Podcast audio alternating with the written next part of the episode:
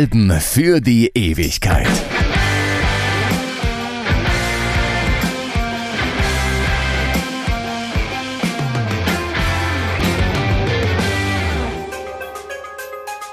Mit das schönste Synthi-Gebimmel, das jemals aus Deutschland kam, das ist es für die einen, Deepish Mode an einem schlechten Tag, DM Wannabes, das ist es für manch andere.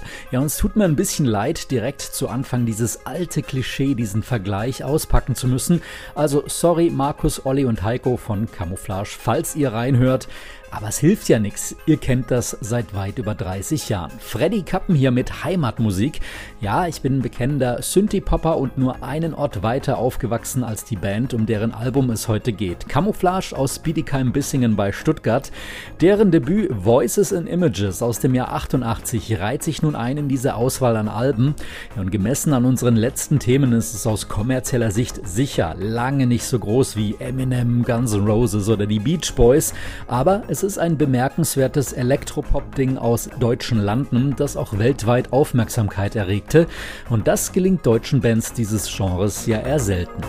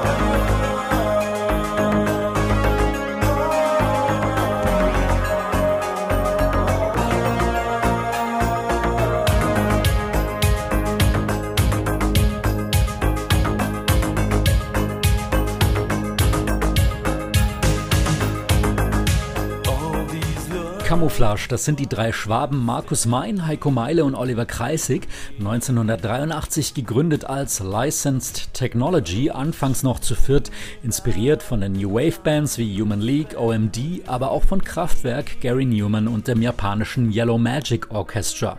Von dem bzw. einen ihrer Tracks haben sie auch ihren Namen. Erste Konzerte der Gymnasiasten werden an der heimischen Schule gespielt. Bietigheim hat da zwar schon eine Band, die sich durch bundesweite Konzertsäle spielt.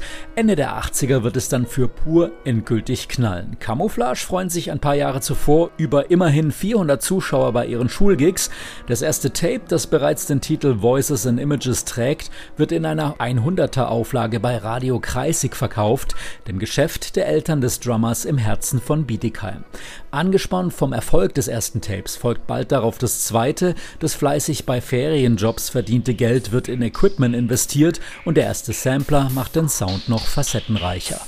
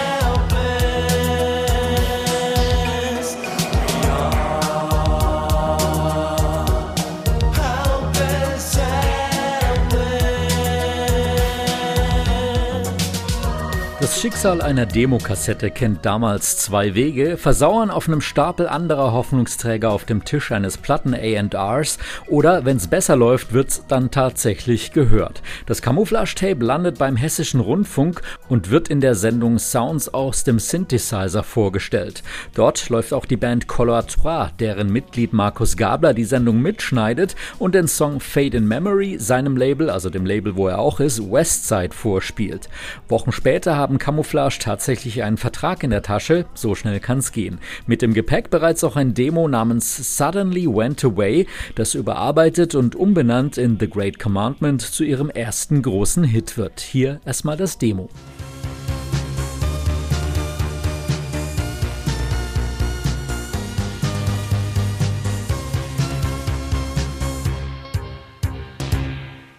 Some people suppress you.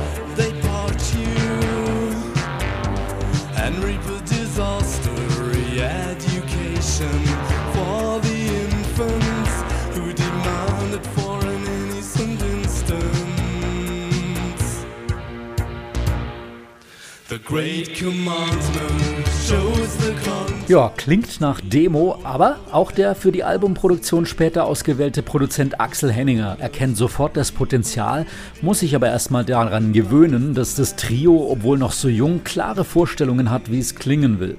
Promoterin und Verlegerin Karin Wirtmann ist ebenfalls angetan vom Song, aber rät der kleinen Westside Company dazu, sich ein größeres Label als Partner zu suchen. Die Metronom greift schließlich zu, aber der Prozess der Überarbeitung des Ganzen zieht sich hin. Die Band zickt ein bisschen rum aufgrund all der Einflussnahme der Akteure. Ein zeitgleich in Henningers Studio aufnehmender Amerikaner prophezeit dennoch einen Hit in Amerika, aber die Band Stimmung hebt das nicht wirklich, die reagiert eher verhalten mit einem Amerika? Ja, nee, ist klar.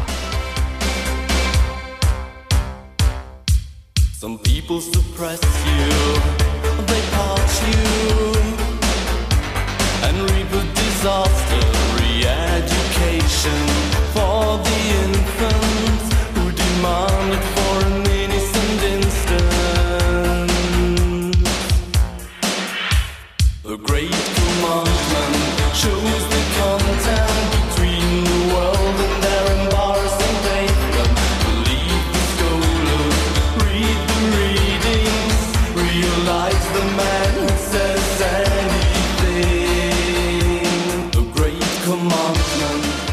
Konzentriert wird sich also zunächst mal realistisch auf den deutschen Markt. Ein erster Fernsehauftritt in der Sendung Spruchreif ist der Kick-Off.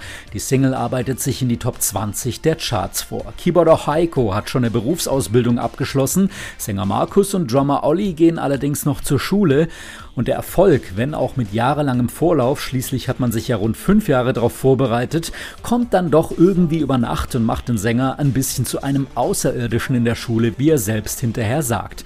Montag bis Donnerstag werden Klausuren geschrieben, den Rest der Woche ist mein Popstar. Auch eine Dekade später, bei einem Interview in Stuttgart unter dem Dach von 4Music, der Plattenfirma der Fanta 4, für die Mein zu der Zeit als Product Manager arbeitet, reflektiert er den Kickstart mit der Band noch mit Verwunderung. Ja, klar hat uns das überrascht. Also es wäre eine Lüge, wenn wir behaupten würden, dass, dass wir das erwartet hätten. Keiner, im Endeffekt hat niemand damit gerechnet, dass das damals so abgeht. Ja, zu einem echten Popstar gehören damals sowohl Auftritte in der Hitparade als auch das Vorkommen in der Teenie-Presse wie Bravo und Popcorn. Es gibt Fotosessions, da sieht die Band aus, als hat sie durchaus Spaß an der Sache. Der Spaß hielt sich aber offenbar nur für eine gewisse Zeit, wie Sänger Markus und Keyboarder Heiko nach dem ganzen Wahnsinn auf ihre Zeit als Popstars zurückblicken. Wir haben das eigentlich ziemlich locker gesehen am Anfang. Wir haben da so diesen ganzen Kack eigentlich mitgemacht also so mit Home Stories und was weiß ich was. Die waren bei uns in der Stadt und haben so ein Treffen mit Bürgermeister und bla bla bla. Allen möglichen Kack haben wir da mitgemacht. Und irgendwann hatten wir halt einfach das Gefühl, wir haben jetzt dieses ganze Zeug durchgezogen und das hat irgendwie, hat das nichts mehr mit uns zu tun. Das heißt, wir standen zwar zu Fototerminen oder zu Interviews zur Verfügung, aber diesen ganzen anderen, dieses ganze andere Zeug haben wir dann nicht mehr mitgemacht. Also wir sind dann immer strikter mit diesen ganzen Sachen umgegangen. Also nicht nur mit dieser Art von Presse, sondern auch mit, mit Fernsehauftritten, wo wir dann Sachen einfach nicht mehr gemacht haben, weil das für uns abgehakt war. Da möchte ich auch noch, noch kurz was dazu sagen. Und zwar muss ich da schon irgendwie kritisch damit auseinandersetzen. Weil, der, weil natürlich jede Band sagt irgendwann, äh, eigentlich habe ich da keine Lust drauf. Äh, bei uns war es natürlich genauso. Vielleicht muss man sich aber auch fragen, ob nicht auch deshalb, weil wir solche Sachen nicht mehr gemacht haben, einfach auch zum Beispiel die Verkäufe zurückgegangen sind. Äh, weil im Prinzip kannst du eigentlich alle Bands nehmen, die irgendwie mal Platten verkaufen, ob das die Fanta 4 sind oder was weiß ich, die haben immer an irgendeinem Punkt in ihrer Karriere solche Sachen gemacht. Das muss man einfach sagen, da gibt es eine Allianz zwischen solchen Dingen. Im Prinzip musst du dich entscheiden und musst natürlich auch die Konsequenzen tragen. These are just some stranger thoughts.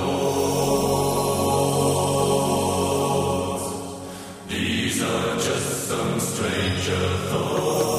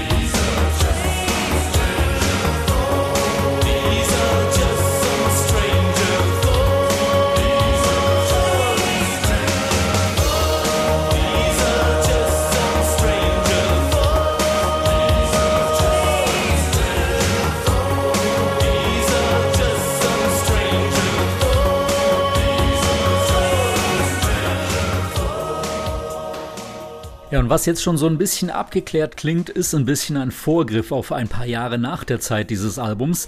Eine Zeit kreativer Höhenflüge, aber eben auch kommerzieller Bruchlandungen und Enttäuschungen. Man verzettelt sich in der eigenen Ambition, hat aber auch Pech mit der Plattenfirma, für die es neben Ace of Base plötzlich kein anderes Thema mehr zu geben scheint. 1988 machen Camouflage aber erstmal alles mit und schaffen es dann tatsächlich auch noch, einen Plattenvertrag in den USA zu ergattern. In den Singlecharts geht geht's mit The Great Commandment auf einen respektablen Platz 59 drüben, in den US Dance Charts aber sogar auf Platz 1. Kraftwerk, Frank Farian mit Boni M, Nena und Peter Schilling. Die Liste von Deutschen, die überm Teich was reißen konnten, ist bis dato überschaubar. Das Lustige ist ja, dass wir die Version nicht kannten, mit der wir da Platz 1 waren, weil das war ein Remix, den die amerikanische Plattenfirma hat machen lassen. Es war so, in Amerika wurden extrem viele Platten über Import verkauft und dadurch wurden eben Major-Firmen in Amerika auf uns aufmerksam und haben sich dann direkt an die Plattenfirma in Deutschland gewendet, ob äh, wir vertragsfrei sind für Amerika. Und das waren wir natürlich nicht. Aber wir haben uns dann trotzdem mal mit denen getroffen und haben dann quasi mit unserer damaligen Plattenfirma uns so geeinigt, dass wir aus dem weltweiten Vertrag der Polygram herausgegangen sind, um mit Atlantic Records für Amerika, England, was weiß ich was noch für Länder, Japan und Australien einen Deal abschließen konnten.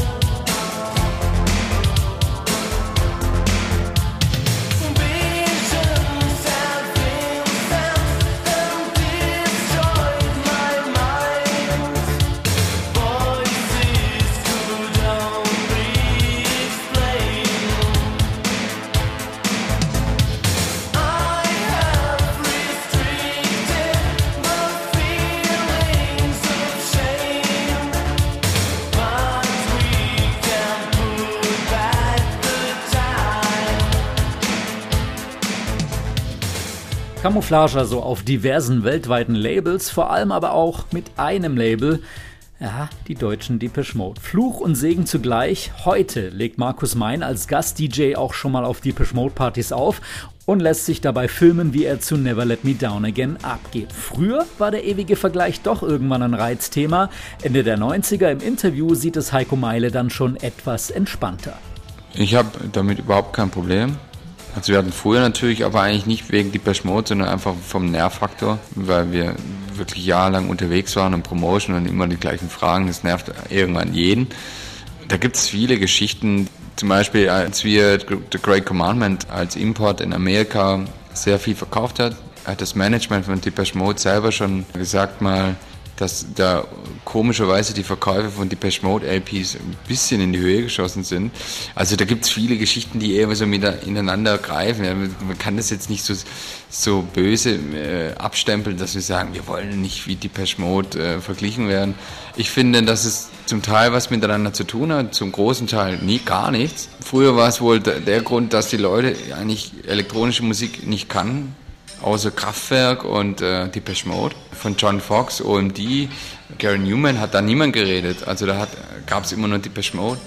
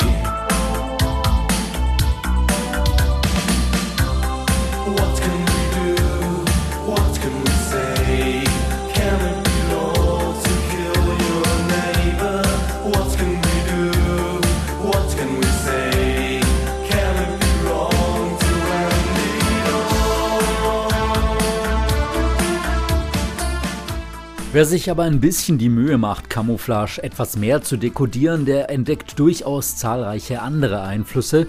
Auf ihrer ersten Tour covern sie Talk Talks Today und Kraftwerks Computerliebe.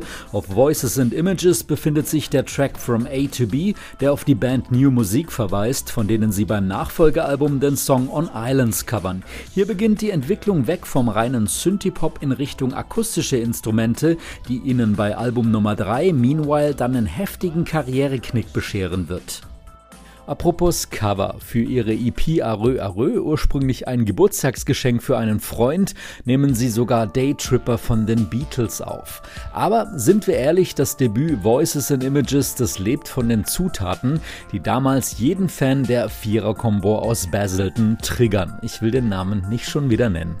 Die Schnittmenge der Fanlager ist äußerst hoch und den Charme des melancholisch kitschigen Where Has the Childhood Gone kann sich eben kaum einer entziehen, der sein Herz in einer eisnebelverwaberten Tanzfläche der End-80er Jahre verloren hat.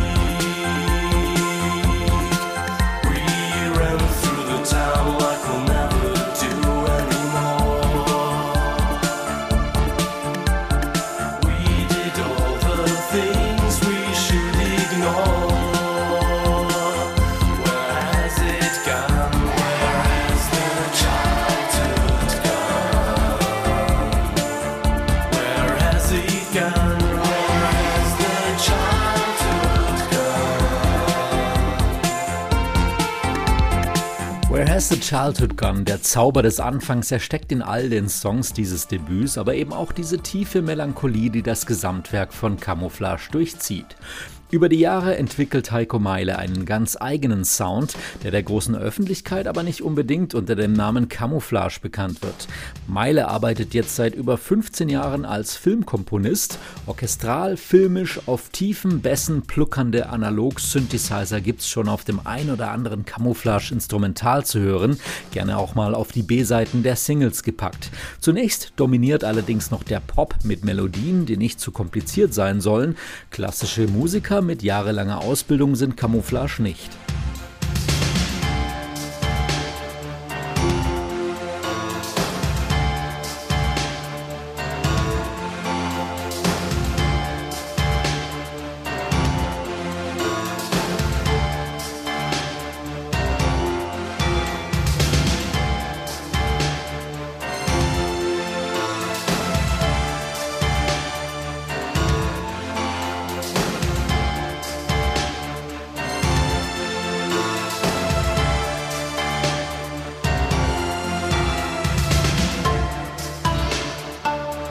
Irgendwann rückt die Band für Heiko Meile nach einigen kommerziellen Fehlschlägen ein bisschen in den Hintergrund. Man hat ja schließlich auch eine Familie zu ernähren. Und während man heute bei 8000 verkauften Einheiten schon Top 10 wäre, bedeutet das Mitte der 90er für das Album Spice Crackers keine Chartposition, mehr oder weniger kein Verdienst, sozusagen ein Vollflop. Schon vier Jahre zuvor ist die Chartparty für Camouflage zu Ende. Nach Love is a Shield vom zweiten Album Methods of Silence will den Schwaben einfach kein dritter wirklich großer Hit mehr gelingen, obwohl viele Songs durchaus das Potenzial dazu haben. Aber irgendwie scheint ein Titel des Debüts zur Prophezeiung geworden zu sein: Winner Takes Nothing.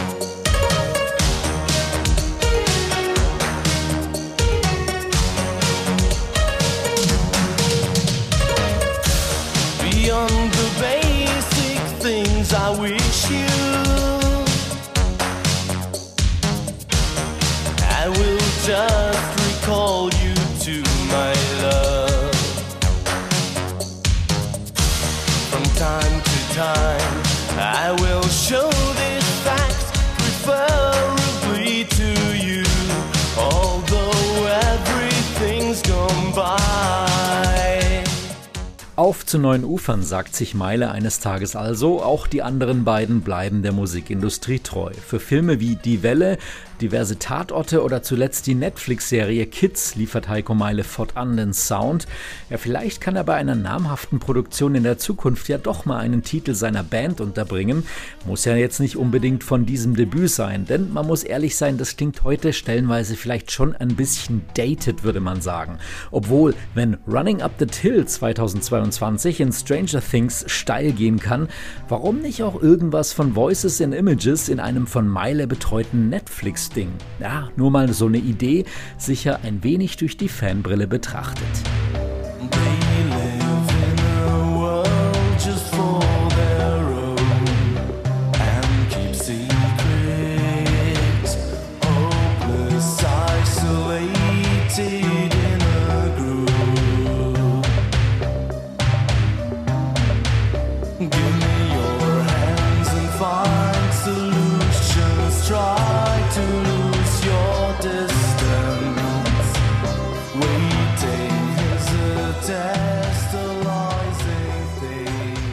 Im nächsten Jahr feiern Camouflage ihr 40-jähriges Bandbestehen und spielen endlich auch mal wieder eine Tournee. Und auch wenn die Band dann satte acht Jahre pausiert hat, muss man doch sagen, Respekt fürs Durchziehen. Wer hätte das gedacht, dass man als vermeintliche, heute würde man vielleicht spöttisch sagen, Depeche Mode bei Wish bestellt Band so lange Bestand haben kann? Es ist eben doch weit mehr als nur Epigonentum, was das Trio über die Jahre anzubieten hatte. Bei Voices and Images muss man da sicher noch ein bisschen stärker an der Oberfläche kratzen, um den eigenen Charakter zu entdecken. Aber es war der Grundstein, die Basis für die nach Alphaville wohl erfolgreichste Synthie-Pop-Band aus Deutschland. Ja gut, Kraftwerk waren das ja auch noch irgendwie, also die reihen wir auch noch ein. Aber wie auch in deren jeweiligen Podcast-Folgen getan, spricht auch hier nichts gegen eine leidenschaftliche Weiterhören-Empfehlung der Folgealben. Zum Beispiel den lupenreinen Synthie-Pop in Perfektion auf Bodega Bohemia oder das trippige Ambient-Pop-Spektakel Spice Crackers. Lohnt sich wirklich.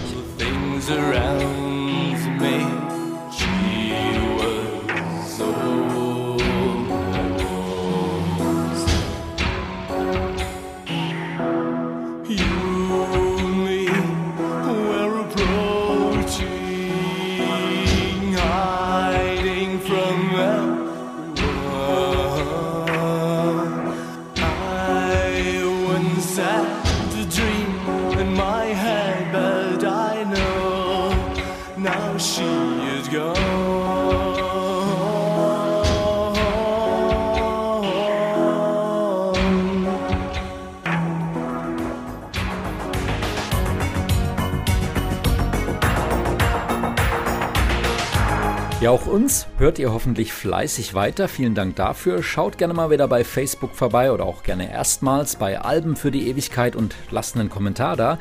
Ich bin Freddy Kappen. Bis bald.